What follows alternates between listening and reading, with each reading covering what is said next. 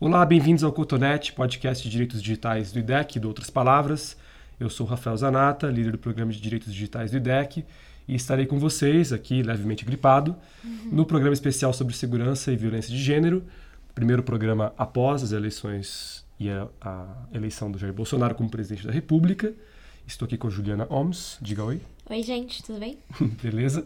E no programa de hoje, né, além das, das tradicionais notícias da semana, Vamos falar sobre o caso da 99, empresa de tecnologia que implementou recentemente um sistema de câmeras e de identificação de comportamentos de risco dentro dos carros, argumentando é, com uma ação de prevenção de violência de gênero. E a partir desse caso, a gente chamou aqui a Natália Neres, que é uma pesquisadora do Internet Lab, autora de livros sobre questões de raça e de gênero, e a Marília Taufik, que é jornalista especialista em inovação e comunicação pública e idealizadora e coordenadora do aplicativo Penhas, que vai ser lançado em 2019 e que pretende usar a tecnologia como forma de defender as mulheres vítimas de violência. Então, durante esse programa, a gente vai estar nesse bate-papo o tempo todo com a Ju Holmes, é, no segundo bloco e no terceiro com a Nath Neres e a Marília Taufik, e deixar um recado para vocês que qualquer sugestão, dúvida, críticas, reclamações sobre a minha voz fanha e rouca hoje, podem ser enviadas para o nosso e-mail do podcast, que é cotonet, C-O-T-O-N-E-T, arroba idec.org.br. Então, o cotonete nosso é com T mudo, é a brincadeirinha Sim. com a internet. E voltamos já já para o nosso giro cotonético, as nossas notícias da semana, com os comentários em profundidade da melhor equipe de direitos digitais aqui do, do Bexiga. Exato. Até mais. Cotonete o podcast de direitos digitais do IDEC e do Outras Palavras. Bem-vindos ao Coto News, o nosso giro cotonético de notícia, destacando aqui as questões mais importantes de direitos digitais e de democracia numa semana marcada pela transformação profunda do Brasil com as eleições de Jair Bolsonaro. Então, Juliana Holmes, a primeira notícia não poderia ser outra. Sim, né? a primeira notícia é a eleição do Jair Bolsonaro, todos conhecem, mas é bom falar de novo.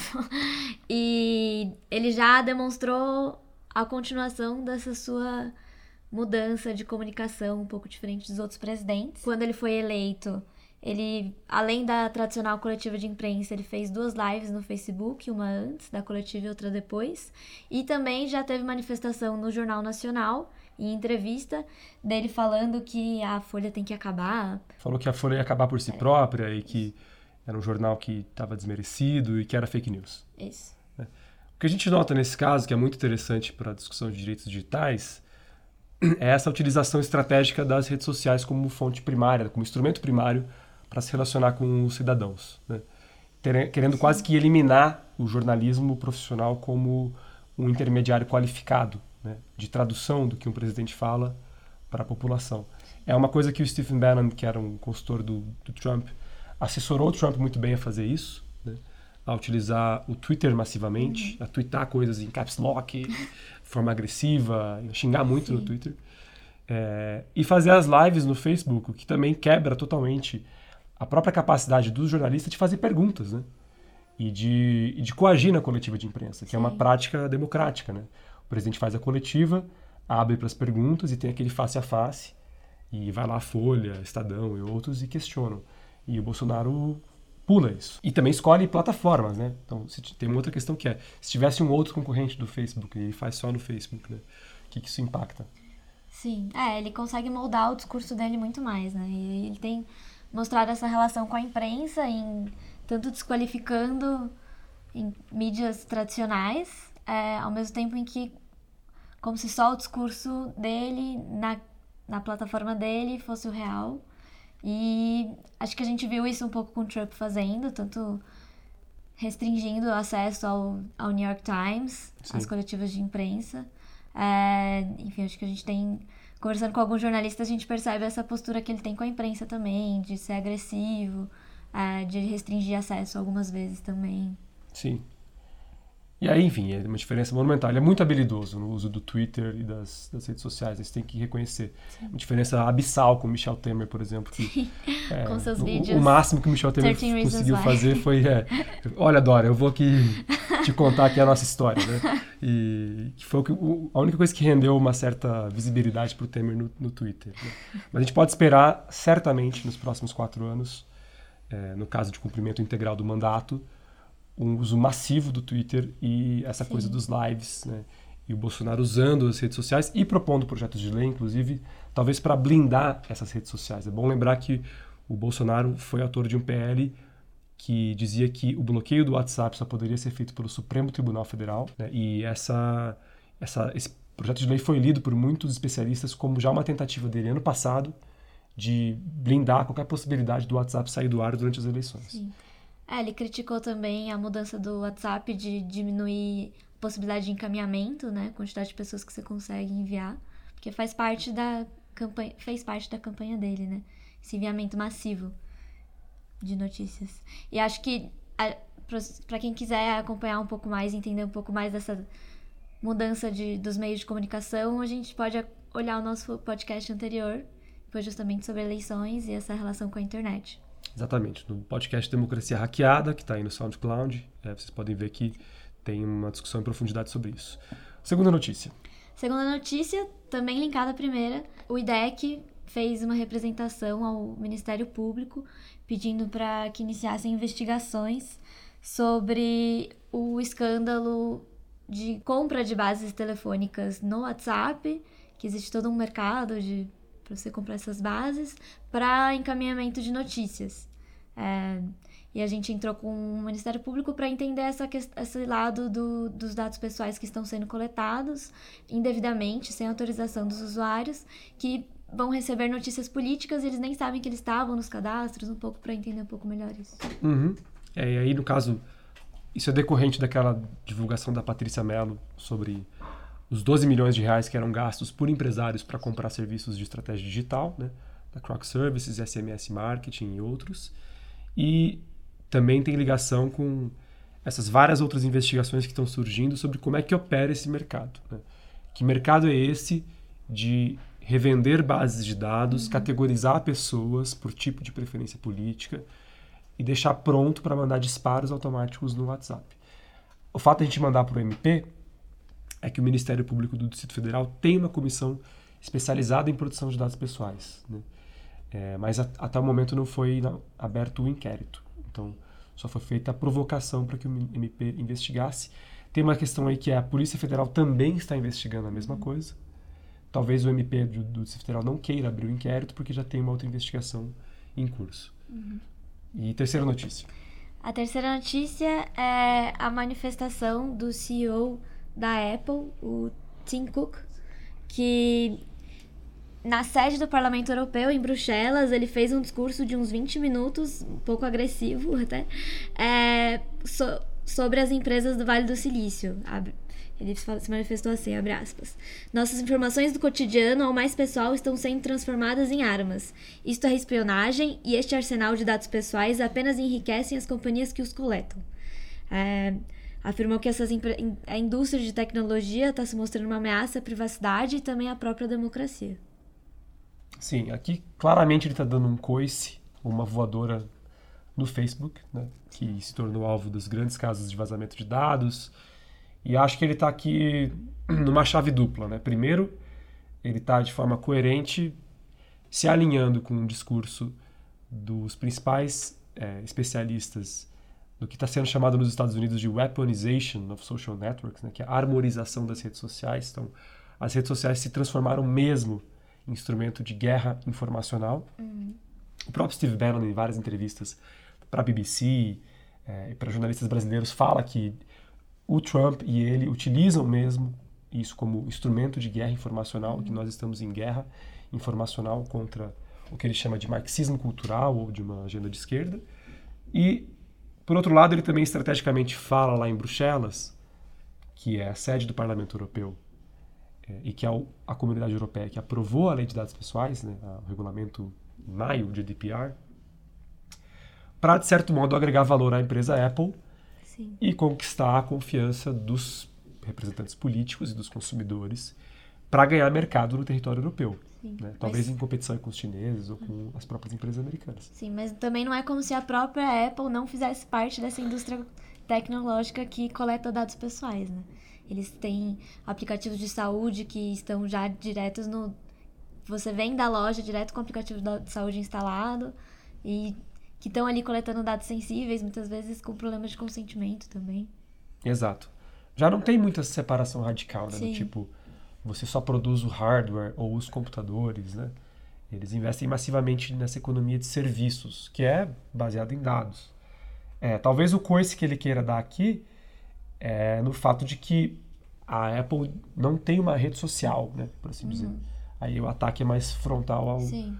ao Facebook. Mas eles têm instrumentos massivos de coleta de dados. O próprio iPhone é um dispositivo, é um aparato de coleta de dados massivo, né?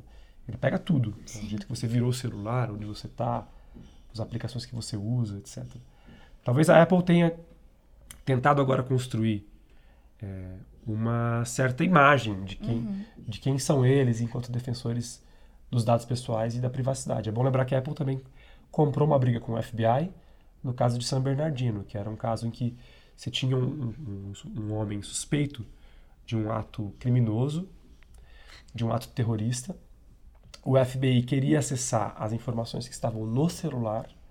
O celular iPhone dele estava criptografado e a Apple se recusou a oferecer suporte tecnológico para quebrar a criptografia ou para promover o acesso ao aparelho. Né? Foi parar, inclusive, na, na Suprema Corte. E isso ajudou, de certo modo, a Apple a construir uma imagem de que ela vai se posicionar em defesa das liberdades civis e desses direitos. Isso é importante, mas também tem um aspecto mercadológico, né? Da Apple querer ganhar esse terreno. É, eu acho que eles estão não só dando um coice no, na- no Facebook, mas também querendo competir com os chineses, porque eu acho que as empresas chinesas têm uma dificuldade muito grande de demonstrar que elas têm preocupação com direitos digitais, porque elas estão muito é, ligadas Sim. com o aparato do, do, do Partido Comunista Chinês. É uma tentativa de tornar a privacidade um ativo, né? Tornar cooperar nesse sentido, mas também para que exista um interesse de mercado em que as pessoas se preocupam e as pessoas têm demonstrado uma preocupação maior. A gente tem tido legislações cada vez em mais países nesse sentido e é uma maneira da Apple se diferenciar, né? Mas isso também não é por, por si só negativo, né? Acho que a gente também que a privacidade se torne algo valorizado também é importante. A gente só tem que ver se realmente as condutas da empresa estão nesse sentido ou se elas ficam só no discurso. Uhum. Maravilha. Encerramos por aqui as notícias do- da semana, o Coto News, e voltamos já já com o segundo bloco do Caos do Dia, com as nossas convidadas Natália Neres e Marília Taufik. Fique por aí.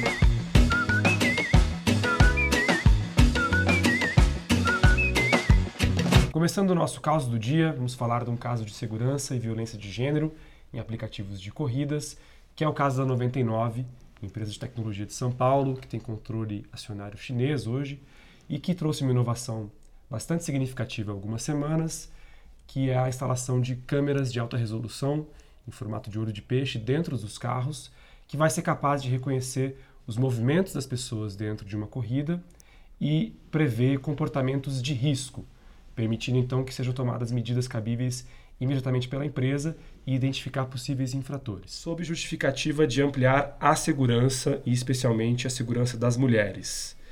Esse é um projeto piloto, né? a instalação dessas câmeras de monitoramento vão estar ligadas a uma central de segurança da 99, na qual eles alegam que tem profissionais, inclusive do campo militar, trabalhando nessa central, e que isso vai poder estar atrelado a uma tecnologia de inteligência artificial para identificar comportamentos de risco dentro dos carros.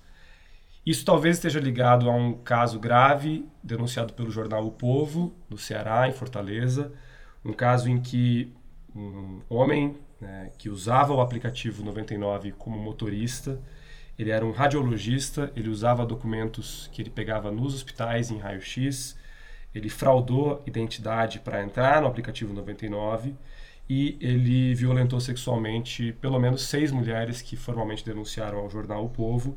Esse número pode ter chegado a 10 e foi o principal caso de falha de segurança nos registros de motoristas da 99.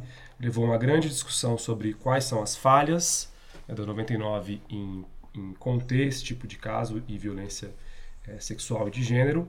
E a resposta que a empresa deu foi propor essa solução tecnológica. Então nós estamos aqui com a Natália Neres e com a Marília Taufik para discutir esse caso, também junto com a Juliana Holmes, da nossa equipe. E eu queria já jogar a bola para vocês, antes de a gente aprofundar as questões tecnológicas, é, sobre a adequação desse tipo de resposta. Assim, isso é uma parece ser um solucionismo tecnológico de que as câmeras vão resolver tudo, ou tem muita coerência aí e, e, e é correto em termos gerais essa jogada da 99 de já reagir rapidamente e propor esse sistema de câmeras com inteligência artificial. Natália. É, bom, é, eu acho que tem um, um, um, aspecto da violência de gênero que a gente discute muito, até nas pesquisas mesmo que a gente vem fazendo no Internet Lab, é de quão multifacetada ela pode ser. Né? E, e eu acho que a solução da câmera, ela vai, ela se, se propõe a resolver um, um problema que é dessa violência que pode ser física, né? Mas a gente sabe muito bem que a violência de gênero ela é marcada principalmente nesses espaços, né, de, de carros compartilhados, enfim, pela violência verbal, por exemplo, pelo assédio, uhum. né, pela, pela cantada, pela, enfim, o que eles chamam de chaveco e a gente chama de assédio, né? Então, é, e uma, um olhar constante para trás. Um olhar, né? Então, tudo isso ele tá, essa violência, ela é permeada de outros aspectos que não são captáveis às vezes numa imagem, por exemplo. Né? Acho que esse é um, um ponto.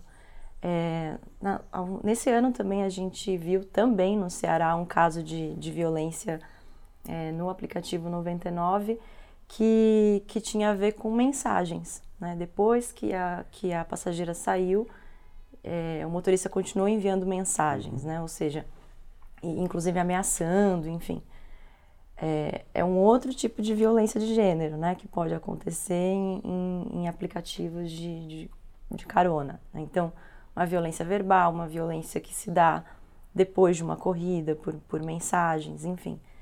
Então, é, essa solução me parece mirar em um tipo de violência muito específico que também a gente precisa tentar pensar um pouco se ela é a mais frequente, né? Se ela se ela não é o caso mais extremo de violência de gênero que pode acontecer. Então, é, acho que esse é um, acho que é um primeiro ponto, né, de, bom, se a empresa está coloca, tá colocando essa solução como algo que vai minimizar a violência de gênero, ela minimiza um tipo de violência, né, é, e de, dentro de uma diversidade é, de possibilidades em que ela pode aparecer, né, não só com mulheres, mas acho que com a população LGBT também, enfim.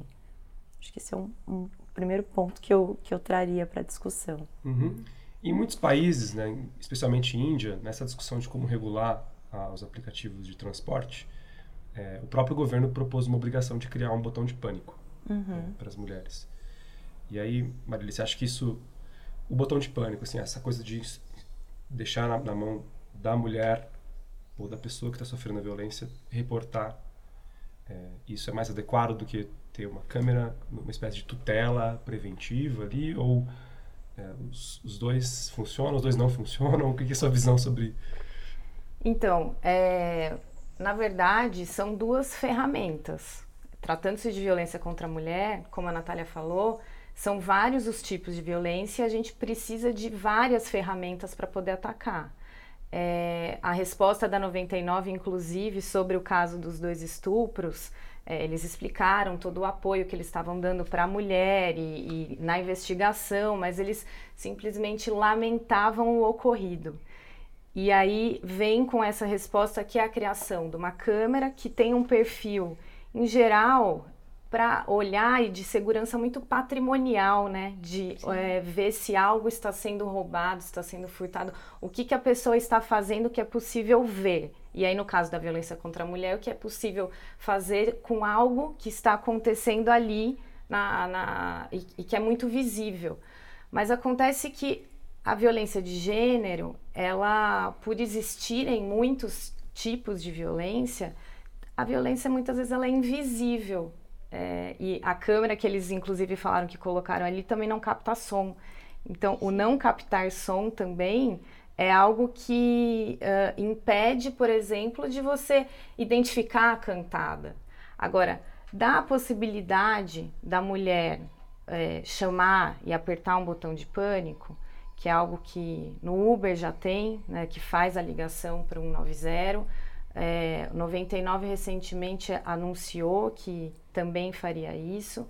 É, mas também é uma ferramenta para ser utilizada no momento em que a mulher está precisando, ou no caso da câmera, de identificar que houve um crime ali, e no caso do botão de pânico, para ela pedir ajuda naquele momento. Mas o que, que se faz para prevenir? Sim.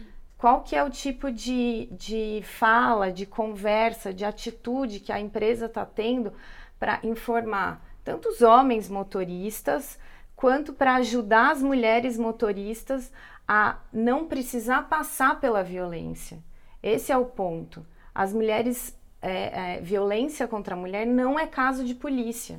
Violência contra a mulher é caso de educação, de, em vários termos, de saúde pública, de, de acesso ao direito à dignidade. E que só com uma um botão de pânico e só com uma câmera são ferramentas que podem ser bem utilizadas, mas só com isso não se combate violência contra a mulher. Sim. Posso fazer uhum. um comentário sobre a questão do, da prevenção, né? Acho que é, eu fiquei pesquisando muito, olhando para os diferentes aplicativos para tentar entender se há treinamentos específicos para para prevenção do assédio, para a questão da violência de gênero. E algo que me chamou muito a atenção é de como essas ações são pontuais em março. Né? Então, é, é, encontrei notícias como aplicativos de, de carona assumem a bandeira, a bandeira, a bandeira da, da violência de gênero, né? É, isso não pode ser uma bandeira, isso não pode ser uma ação. E a gente, enquanto pesquisador que trabalha com o tema, a gente é muito solicitado. Em março, para discutir questões de gênero nessa, com essas empresas, e em novembro, para discutir questão racial, né? Então, enquanto isso não for, enquanto essa for uma pauta, é, quase que pode ser mercantilizada, né? Porque aí você diz que você está preocupado com as mulheres, né? Mas você está preocupado com as mulheres no, no, em março, né? enquanto em abril, maio, junho, julho, é, novas pessoas vão entrando na plataforma para trabalhar ou para prestar serviços e, e, essas ações são muito pontuais, é, eu vejo aí também um, um problema, né? Que é quase de nós nos preocupamos com a questão é, uma vez por ano, né? E aí se oferece treinamento, se faz palestras, se faz é, campanhas, cupons de desconto. É, encontrei coisas do tipo doações para organizações feministas em, em, no mês de março, né? Então cada corrida um real vai para uma organização feminista.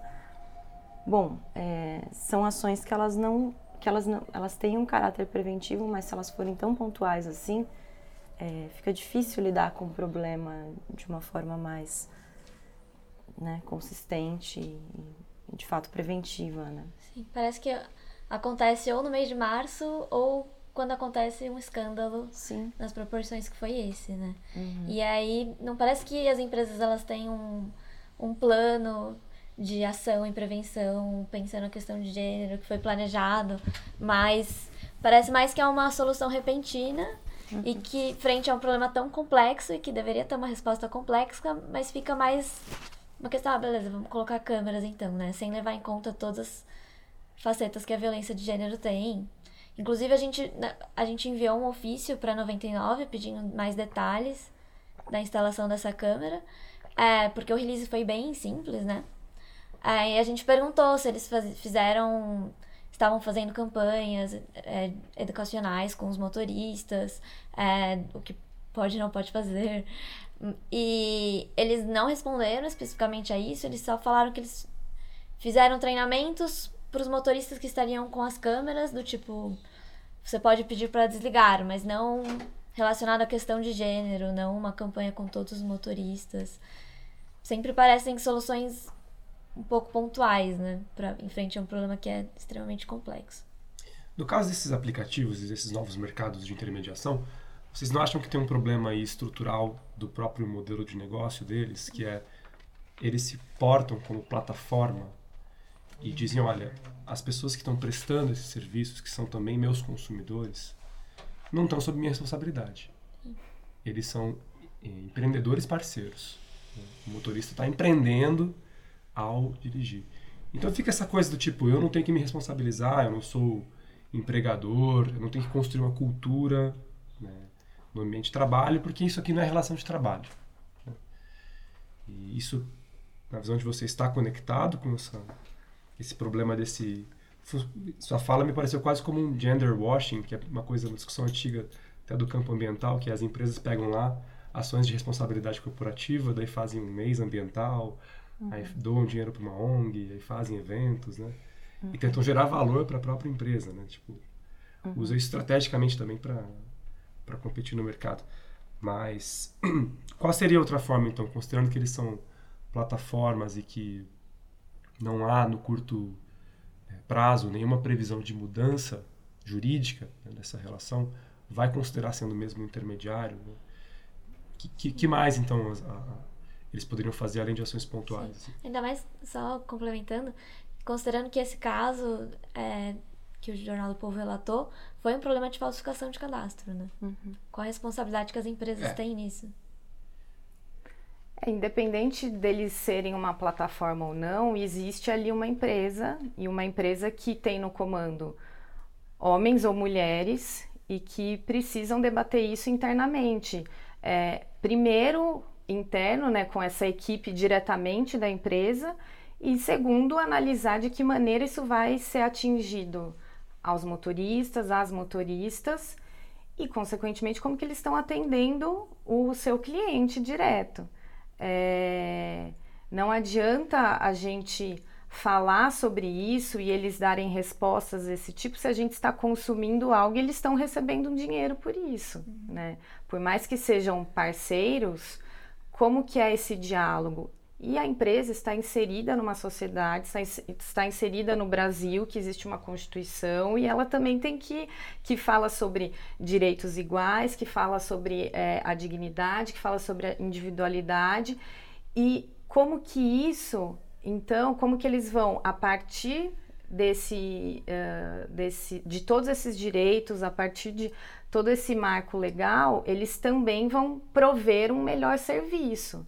A verdade é que o fato de não existirem, muitas vezes no debate de gênero, o fato de não existirem mulheres também no comando faz com que também não tenha esse olhar. Uhum. Então, precisa também uh, terem essas pessoas nesses postos para falar, para falar o que é a violência de gênero em todos os seus moldes. Né? Uh, então, assim, o próprio o fato, por exemplo, deles uhum. terem na equipe de, de segurança ex-militares uh, ou diversos outros, é, é, uma equipe multidisciplinar, é, é, é ótimo, mas o, o fato de, de ter ex-militar não é um problema. Se a gente tivesse, por exemplo, uma como é a PM a Denise Santiago, que é uma que é uma PM a major, que criou um projeto Ronda Maria da Penha, que é um símbolo de combate à violência contra a mulher no Brasil, é uma militar e tiveram uma pessoa dessa na equipe, que incrível. Uhum. Então, o fato é, precisamos falar sobre isso, independente de que forma que seja e com quem seja. Uhum. Acho que outras alternativas, tendo em vista o que já existe, o que já tem e como elas estão estruturadas e organizadas, é uma maior publicidade dos mecanismos já existentes, como o compartilhamento de rota, para a gente é muito importante enquanto uhum. mulheres. É, poucas mulheres sabem disso, né? De que elas podem, em tempo real, dizer: olha, eu acabei de pegar e compartilhar onde estão. É, ou mesmo é, esses, esses mecanismos de emergência, né? Que a Uber tem, a, no, a 99, se eu não me engano, tem um 0800, né? Então, enfim, você abrir o aplicativo e ter uma informação de que você pode acionar esse tipo de, de mecanismo, acho que pode ser muito importante. Uma maior publicidade de, dessas desses instrumentos que, que podem né, é, nos proteger de alguma forma. É, acho que uma outra, uma outra coisa que, que também fiquei pensando, é, refletindo sobre esse tema, é dos, das mulheres, né? Das mulheres que são motoristas, né? É, a gente tinha no 99 o opcional, né? Escolher se, se, você quer um carro adaptado, se você quer uma motorista mulher, que não há mais. Né? Desde fevereiro eles anunciaram que é, esse mecanismo não, não existe mais na, na plataforma e também só existia no Rio e São Paulo, né? Então é... Mas tem empresas como Lady Driver que são competidores. Né? São que, competidores que focam, que focam nisso. Mas se essas empresas também quisessem lidar é, com essa questão, elas poderiam voltar a colocar o opcional é, de, de, mulheres motoristas, né? É, tem no, no, no, Reino Unido, se não me engano, a opção de nos compartilhados, né? No, como se fosse Uber Pool, você escolher com quem você vai compartilhar, né? Você pode optar por gênero, por exemplo. Então, principalmente para Ubers compartilhados e, e para corridas compartilhadas, é, à noite esse pode ser um mecanismo é, interessante para mulheres, para LGBTs, enfim, há acho que, que medidas que podem ser tomadas não eu não encontrei explicação, por exemplo, de por não existir mais opcional de escolha por por mulheres, né? E eu tenho a minha hipótese, né, olhando para a notícia, bom, só existia no Rio e em São Paulo, e não existe mais. Será que isso foi lucrativo, né? Eu acho que também será que se pensou só em termos econômicos na manutenção ou não desse tipo de é, de opcional? Então acho que levanta questões aí também. Se de fato a preocupação é, é são as questões de gênero ou viabilidade é, financeira, outras questões, enfim. Uhum. Queria perguntar para vocês é, esse ponto específico da análise preditiva da inteligência artificial, né, que parece ser, inclusive, uma oportunidade para os chineses, que são os controladores e os desenvolvedores dessa tecnologia, de testar algo no mercado doméstico, assim, no mercado controlado. Então, São Paulo poderia ser quase como um laboratório para testar a própria efetividade desse software de análise preditiva que vai cruzar numa base de dados e vai construir variáveis do que, que seriam comportamentos de risco. Né? É, isso para vocês, como é que vocês pensam essa essa tendência primeiro, né, que é puxada por grandes empresas de tecnologia, no caso a DigiQuid, que é a controladora aqui da, da 99, mas a gente provavelmente vai ver isso em outras grandes empresas também. É, e se isso é, implicaria também numa, numa escolha, num trade-off, porque ao aceitar estar no ambiente de controle de análise preditiva, você está também autorizando processos muito invasivos de filmagem, de registro, etc. É, num problema adicional que é esses servidores, né, os quais ficam registrados essas imagens ou todo esse registro de dados pessoais, estando num servidor chinês que não tem uma lei de dados pessoais aprovada, que não tem uma cultura também de dar o controle dos fluxos de dados para as pessoas, que é uma um conceito muito ocidental, né, por assim dizer. É, como é que fica esse dilema? Assim, a gente está entrando num, numa aceitação de muitas grandes empresas chinesas de tecnologia operando no mercado, talvez seja uma oportunidade deles usarem estrategicamente um argumento de segurança para implementar isso, e é um processo massivo de coleta de dados. Então, é, seria melhor, por exemplo, ter avançar isso, mas ter esses, essas, esses servidores no Brasil, aplicando a lei de dados pessoais, dá para equilibrar, por exemplo, privacidade com análise preditiva e, e, segurança? Eu sei que a pergunta é super difícil, mas, mas eu queria que só se comentasse essa tendência, assim. Eu acho que é bem, assim, tem uma parte que é um futuro meio que sem volta, né? Tem coisas que hoje a gente está conseguindo escolher e está conseguindo e conseguiu criar é, um, uma lei de dados que é importante. O mundo está vendo isso evoluindo de uma forma mais reguladora e isso é bom. Uh, mas, assim, hoje, se a gente fosse olhar a partir da experiência das, dessas empresas mesmo, se elas não estão tendo atitudes de segurança é, de outras formas, no caso da violência de gênero, por exemplo, que é ter uma, uma especialização, ter uma equipe que olhe para isso, terem ferramentas, como a própria Natália falou, a ferramenta da, da escolha por mulheres, por que, que isso foi tirado? Então, assim, são vários instrumentos que podem ser criados e que a sociedade já diz, a experiência já diz que poderiam ter sido feitos e não foi. E agora vai ser é dessa forma? Essa é a única estratégia possível Por que, que não foi feito algo antes? Então, para mim, o discurso de segurança não cola. É... Mas, enfim, é bem difícil analisar mesmo, Uhum. profundamente. É, eu acho que é, é, concordo muito com você e acho que, é, em geral, essas medidas né, que, que, que tem o condão de vigilância, elas vêm sempre muito é, justificadas com, com, com a pauta de segurança, pânicos morais, né? Então, acho que, acho que o estado que a gente tem que ficar é de alerta em relação a isso, concordando muito com você de que, bom, tem um leque de opções e de alternativas é, que não são analógicas exatamente. Tudo aqui, todas as coisas que a gente falou são, são de tecnologia também, de alguma forma. Então, acho que manter, se manter atento em relação a de toda vez a justificativa seja segurança, evitar crimes, né, esse discurso.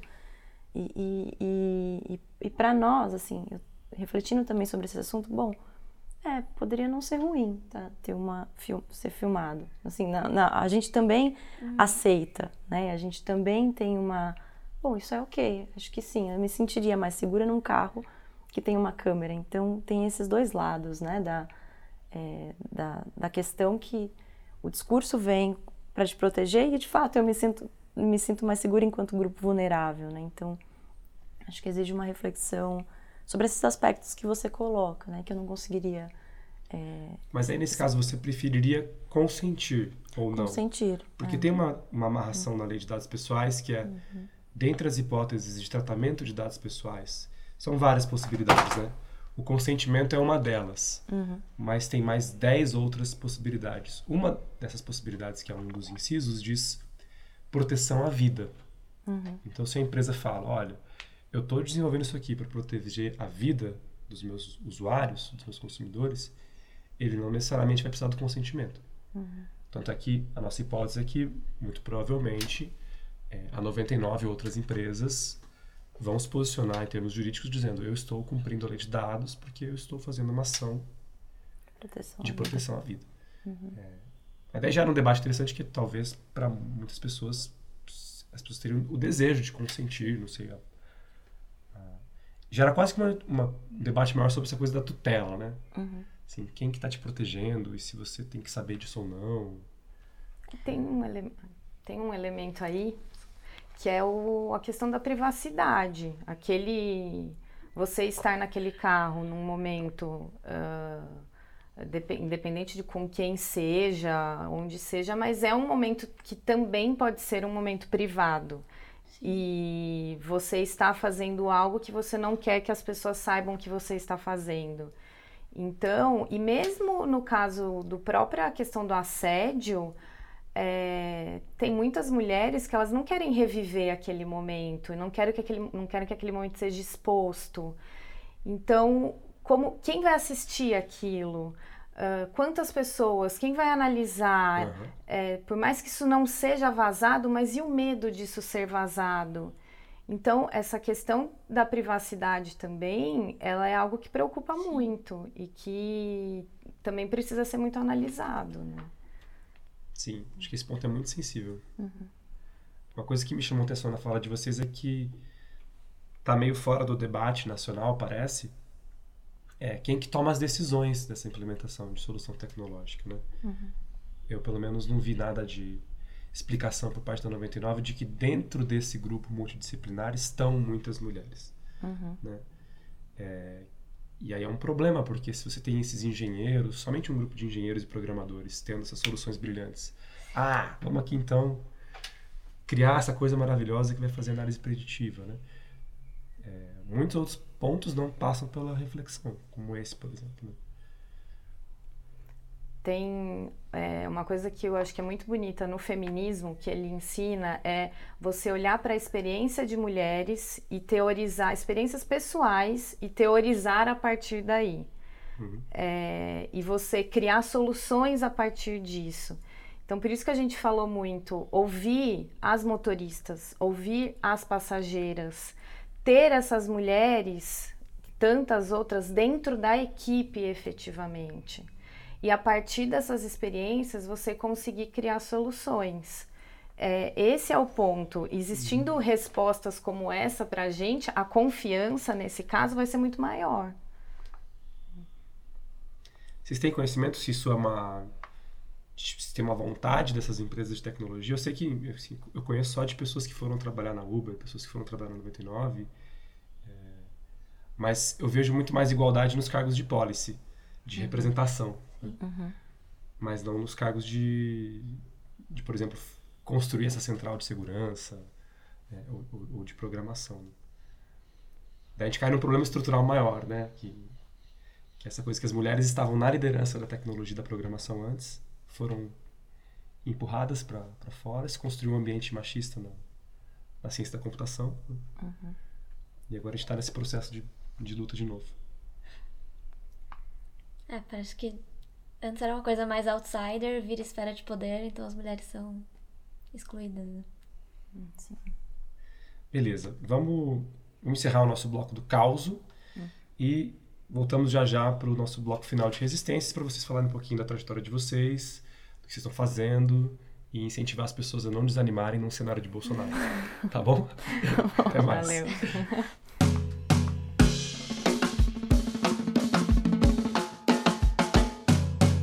Voltamos ao terceiro e final bloco do Cotonete, de resistências, aqui com a Marília Taufik e a Nath Neres. E vamos falar um pouquinho sobre trajetória, o que estão fazendo, é, conectado com essa discussão de hoje, que é sobre gênero e violência. Pode ser tanto projeto de pesquisa quanto ativismo, mas eu queria que você explicasse, começando pela Nath, um pouquinho de trajetória, assim, como é que foi sua trajetória pessoal de chegar no campo, assim, e de fazer parte dele e se tornar uma pessoa que está atuando em rede e colaborando muito nessa agenda. É, bom, eu tenho uma, uma formação e, e, uma trajetória que é bastante acadêmica, né, e, e, que muito ligada à pesquisa. E eu sempre trabalhei bastante com questões raciais e questões de gênero, né? Acho que uhum. fiz as primeiras pesquisinhas de iniciação até uhum. e, e assim fui caminhando. É, o campo né, de direitos digitais ou de políticas de internet é recente na minha trajetória, que é, que é curta ainda, né, por ser uma pesquisadora jovem, é, mas tem quatro anos e tem muito a ver com a entrada no Internet Lab, né, é, que é um centro de pesquisa independente aqui em São Paulo, que trabalha diretamente com o tema. É, e eu comecei a trabalhar é, no, no Internet Lab muito sincera em dizer, né? Bom, eu conheço muito pouco do, do campo ainda de política de internet e direitos digitais. É, e eles estavam com interesse em trabalhar com violência, com violência online, com violência de gênero, uhum. Mas eu tenho já um, alguma experiência com pesquisas sobre aplicação da Lei Maria da Penha, aplicação da legislação antirracista. Então, foi um pouco me propor a, a conhecer um, um, novo campo, né? E, então, é, acho que a minha entrada tem a ver com com, com essa já com, com essa trajetória, com, com esses temas é, de desigualdades. E aí é, eu passei a atuar no, no centro é, bastante ligada a essa, primeira pesquisa que a gente é, fez sobre violência de gênero online, mais especificamente aquele fenômeno conhecido como pornografia de vingança, o revenge porn. Né? Então, é, nós trabalhamos dois anos tentando entender um pouco o fenômeno é, tendo em vista é, essa, essas respostas automáticas também que se tem para determinados problemas, né? Então a gente teve casos em 2013, 2013 2014 de suicídios, né? Uhum. É, e bom, a alternativa que a gente tem é criminalizar a conduta de pornografia de vingança. E a pesquisa começou exatamente com o intuito de entender, bom, é, essa e os casos que aconteceram até aqui, como o judiciário lidou com eles, né? E essa de fato é a melhor alternativa, né? E aí a gente passou a atuar, fez uma pesquisa grande com, com várias frentes, então pesquisa de jurisprudência, entrevistas com, com diversos atores no, no campo, é, enfim, operadores do direito, né, como se uhum. diz, é, e também pesquisa com movimentos sociais. Isso originou é, um, um, um, que a gente achava que seria um relatório, mas acabou virando um livro por conta das dos múltiplos aspectos que a gente abordou, que é o corpo é o código, né? Está disponível para download gratuito, enfim. É, a gente gostaria muito de sair da chave da violência para discutir questões de desigualdade, identidades e políticas de internet, mas está bem difícil. Né? Então, é, o ano passado, a gente trabalhou com esse tema de revenge porn entre 2015 e 2016. É, a gente acabou é, sendo muito convidada a falar sobre esse tema e convidada a discutir violência de uma forma mais ampla. Então, no ano passado também a gente é, elaborou um relatório junto com outras organizações e com um conjunto de, de, de feministas nessa perspectiva da escuta também, né? É, e nós enviamos a relatora da ONU, quer discutir no próximo ano a violência de gênero, né, no, é, institucionalmente, e pediu relatórios locais né, para uhum. diferentes países. E nós fomos responsáveis pelo do Brasil, então esse relatório, na verdade, a gente não queria que ele fosse só esse, esse instrumento para subsidiar essa discussão é, fora, mas é um relatório que tem, então, um, uma, uma tipologia de casos de violência de gênero, como o judiciário brasileiro tem respondido a esses casos e alguma é, perspectiva de recomendações também, né? Então, o que, que setor privado, o que, que Estado, o que sociedade civil estão fazendo ou podem fazer em relação a isso a partir da escuta desses diferentes, essas diferentes atrizes, né? Não teve ator uhum. nessas discussões. E é, ainda nesse, nesse campo de discussão de, de, de gênero, ou de violência de gênero, ou de violência online. É, na eleição de 2014, a gente é, mapeou um pouco os casos que aconteciam na internet que tivessem qualquer relação com questões raciais, questões indígenas, questões é, de gênero. O que a gente percebeu também foi uma incidência é, grande de violências entre candidatos, contra candidatas, é, entre eleitores que, que, tem, que tinham essa perspectiva é, de marcadores de identidade. E é um projeto que se chama Outras Vozes, né, que é uhum. quase de reportar né, é, esses casos. Nós é, repetimos esse ano também, de 2018, mas com um nível de dificuldade muito maior do que 2014, porque os casos de violência esse ano foram é, bastante é, frequentes, né? Tanto que foi desenvolvida até uma plataforma por outras organizações como é, é, Coding me representa, que é o Treta Aqui, né, que, uhum. que tentou mapear é, todos esses tipos de casos de violência online. E o nosso, é, nossos próximos passos é olhar para esse material que foi é, coletado por diferentes organizações e, e, tentar entender também o que foi um pouco é, esse contexto. Né. Continuaremos, apesar é, de, de, tudo, tentando discutir outros temas, é, pensar também. A gente fez uma discussão sobre ativismos, fez uma discussão sobre uso de internet por empregadas domésticas no ano passado, uma pesquisa quantitativa também, para mapear um pouco é, dificuldade de acesso e limitações de uso, enfim. Então, acho que esse é um pouco é, o que a gente tem, tem trabalhado nesse, nesse momento na área de desigualdades e identidades. Uhum. Marília, sua trajetória está no jornalismo e também empreendendo nessa área com soluções tecnológicas. Explica pra gente. Sim, é, eu sou jornalista, já tem um pouquinho mais de 10 anos que eu trabalho principalmente em organizações públicas e muito com, é, de uns anos para cá, muito diretamente relacionado à tecnologia, a redes sociais. Então, estudando muito de que forma a tecnologia pode aproximar cidadãos, órgãos públicos e, e solucionar grandes problemas que a gente tem na sociedade. É, e eu, na minha passagem pelo Ministério Público de São Paulo, eu, foi um lugar que eu tive muito contato com a violência contra a mulher, uhum. fazendo muitas reportagens também, entendendo muito. E foi interessante que durante a, a leitura e o entendimento da própria Lei Maria da Penha, eu também vi as várias violências que eu já sofri e que eu nunca nunca soube, né? Ou que eu normalizava, achava que aquilo era comum. Aquilo mexeu muito comigo e, e exatamente por entender que violência contra a mulher não era caso de polícia e pensando de que forma que a gente pode aprimorar esse atendimento a essas mulheres e de alguma forma tentar diminuir esses casos eu fui falar com a revista Asmina, que é uma revista feminista e que usa informação e, e, e, projetos de educação como forma também de combater a violência contra a mulher nas, nas suas várias formas, não só a violência doméstica. É, e, e, apresentei o que, que era há dois anos atrás uma ideia simplesmente do uhum. Penhas, do que hoje é o Penhas, é, que é um aplicativo para por meio da conscientização, da informação e de uma criação de uma rede de apoio, poder enfrentar a violência contra a mulher. Uh, então, o Penhas ele é um aplicativo que está para ser lançado em 2019. A gente já está finalizando.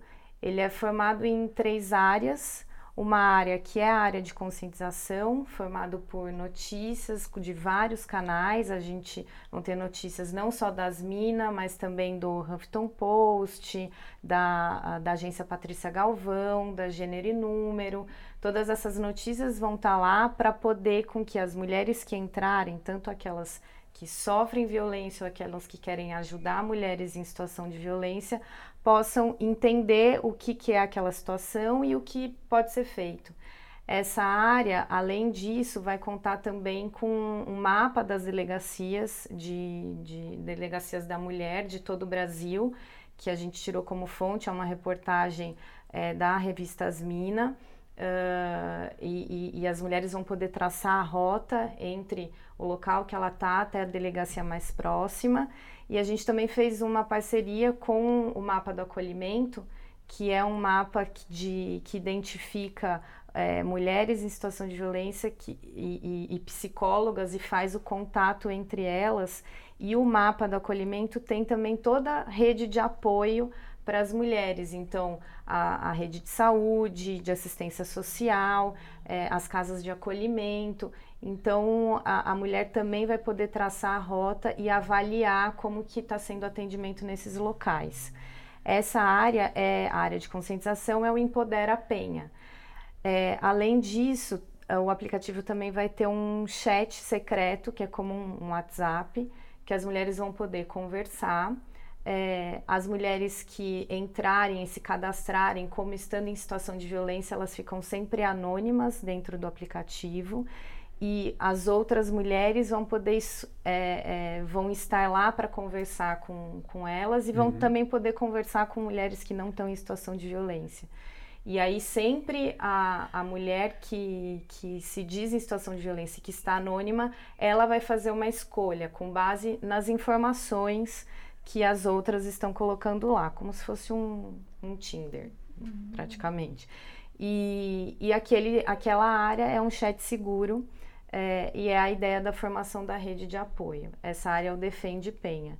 E por último, é a área de pedido de ajuda e denúncia, que é o Grita Penha, que vai contar também com um botão de pânico, que a princípio vai é, ao clicar, ela vai, vai discar um 90, como os, muitos aplicativos já fazem, né? Uhum. Uh, mas ela poder, vai poder também cadastrar é, até cinco pessoas que são as suas guardiãs de extrema confiança. Não são pessoas que precisam estar cadastradas é, necessariamente no, no aplicativo.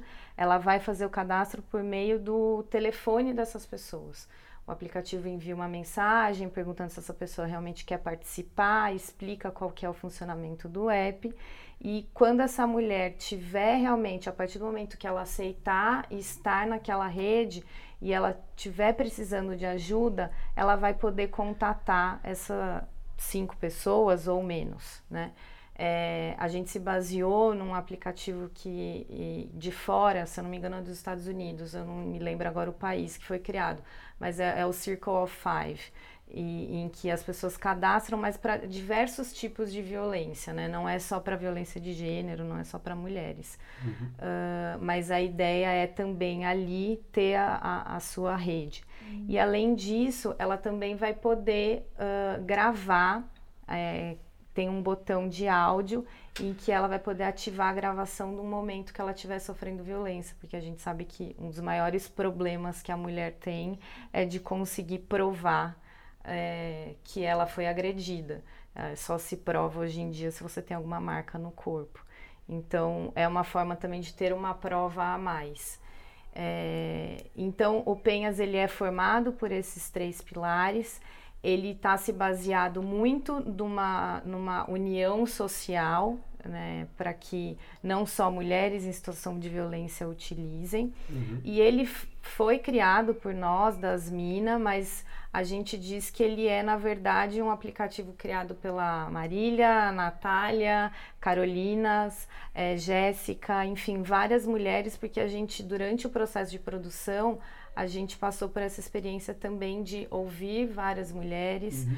A, a gente fez algumas rodas de conversa para entender é, não só em São Paulo, né, na periferia também, não só no centro de São Paulo, mas na, peri na periferia de São Paulo, ouvir é, por que, que, se elas têm consciência da violência que elas sofrem, o que, que elas fazem ou fizeram, é, se elas confiam na polícia, se elas confiam nos órgãos de justiça, quais são as outras formas para a gente conseguir combater esse problema que é tão grave no mundo, mas no Brasil ainda maior, né? Que é o quinto país no mundo que mais mata mulheres, a gente tem mais de 500 mil estupros por ano. Então, de alguma forma, a gente precisa agir e a gente sabe que, se não for pelos meios oficiais, existem muitos trabalhos incríveis fe sendo feitos pelos meios oficiais, mas não, não é o bastante. Então, a gente precisa diminuir esses números. E, e é isso. Legal, muito uhum. bom. Bom, para fechar com uma, uma discussão mais de resistência e de, e de esperança, se tiver pessoas ouvindo o nosso podcast que estão com medo ou que estão muito preocupadas com o governo Bolsonaro, com esses novos casos de memes de violência que estão viralizando entre universidades. É, que, que, recado vocês passariam assim, olhando por esse horizonte dos desafios que a gente vai enfrentar nos próximos anos e de, assim, de, de fortalecimento de redes, de como é que vocês enxergam esse lado mais positivo de resistências e por onde operar?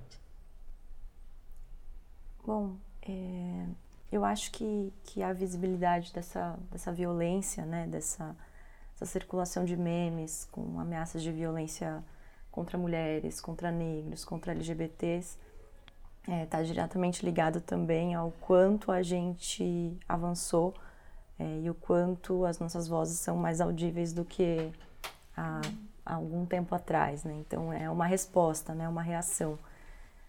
É, se é uma reação, né, a, se é um incômodo, se é se tem a ver exatamente com essa com essa visibilidade que nós temos alcançado, com com essa articulação de criação de aplicativos, de rodas de conversa, de discussões sobre é, violência. Eu acho que por mais difícil que seja o contexto, a gente não, não deve parar, né? A gente deve continuar é, com pensando, refletindo criticamente, como nós fazemos no campo da pesquisa, criando, como vocês estão fazendo enquanto ativistas, jornalistas, enfim, é, e, e, e, trabalhando em rede, né? Acho que foi muito legal te conhecer e saber do teu trabalho e a gente começar a pensar juntas, porque eu acho que tem muita coisa acontecendo na sociedade civil, é, muitas iniciativas e a gente precisa se conhecer e trocar e e conversar. Acho que esse é, um, é o caminho de, de seguir se fortalecendo também, não, não tocar coisas sozinhas, não fazer coisas sozinhas, porque é, infelizmente quando a gente vê essa, essa articulação é, e essas ameaças todas, a gente sabe que eles estão extremamente coordenados, que eles estão extremamente organizados. Essa é uma lição que a gente precisa aprender com, uhum. com o campo que é violento e que, que se volta contra nós. Acho que esse é um, um ponto. É, as pessoas, elas, é, é, esse é um momento que precisa tomar cuidado. Né? Tem que ser feito, o, o, ativismo ele tem que continuar acontecendo, mas às vezes é, tem como a gente é, fazer algo aparentemente no silêncio. Né? O, o voto, inclusive, ele é um exemplo de fazer algo silenciosamente. E, e, foi muito disso que eu acho que durante todo o processo da campanha muitas pessoas tentaram fazer. Se para você é perigoso dizer em quem você vai votar, não diga, minta, enfim, é, é um silêncio também. E, e, a gente estratégico e a gente precisa criar essas novas formas de união que esses últimos esse último mês mostrou também para gente o quanto que isso foi importante o quanto existem pessoas que são parceiras e que às vezes a gente não sabe o que está fazendo é, e, e, e, os próximos passos a gente vai traçar agora né? Tem acho que semana passada foi eu vi um um TED de, de uma americana que ela tem origem muçulmana e ela desde 11 de setembro ela é, ela é advogada, ativista e ela luta para mostrar os direitos né, dos, dos muçulmanos nos Estados Unidos e para combater todas as formas de ameaça, violência, mortes. Uhum.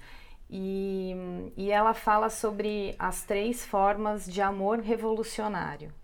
E, e uma das coisas que ela fala muito é sobre essa união e aprender, inclusive, a entender o, o seu opressor, para de que forma você vai construir um diálogo ali. E, e ela termina até falando, é uma mensagem de esperança, e pode ser um pouco piegas, mas acho que vale para o momento. A gente está num escuro e é um escuro que para a gente pode parecer um túmulo, mas às vezes é um, o escuro do útero. Né? Então a gente pode renascer disso daí, na verdade, porque a gente vai ter que criar novas formas de atuação. E, e essas novas formas representam um nascimento mesmo para todos nós. Então, não percam a esperança. Ju, uma palavra final de esperança? Ai, mas eu já achei lindo, me emocionei. é isso, vamos continuar resistindo. Agora a gente só vai ter que ser mais estratégico e pensar cada passinho que a gente dá, mas continuar aí conversando com as pessoas, fazendo o que a gente sempre fez, lutando. Legal, muito obrigado pela participação de vocês. A gente vai encerrar o nosso podcast Cotonete. Acompanhem, vocês que ouviram até aqui, né, o trabalho da Nath Neres no Internet Lab, as suas pesquisas, o trabalho da Marília, o lançamento do Penhas nos próximos meses. É, permaneçam conectados em rede e fazendo coisas juntos e juntas. Ficamos por aqui e até o próximo episódio. Esse foi o terceiro episódio do podcast Cotonete. Tivemos com a participação de Natália Neres, Marília Taufik, Rafael Zanata e eu, Juliana Alves. Gravamos no estúdio da 4V, com produção de Outras Palavras, edição de som da Gabriela Leite. E até o próximo episódio. Lembrando que quem quiser entrar em contato pode mandar e-mail para o.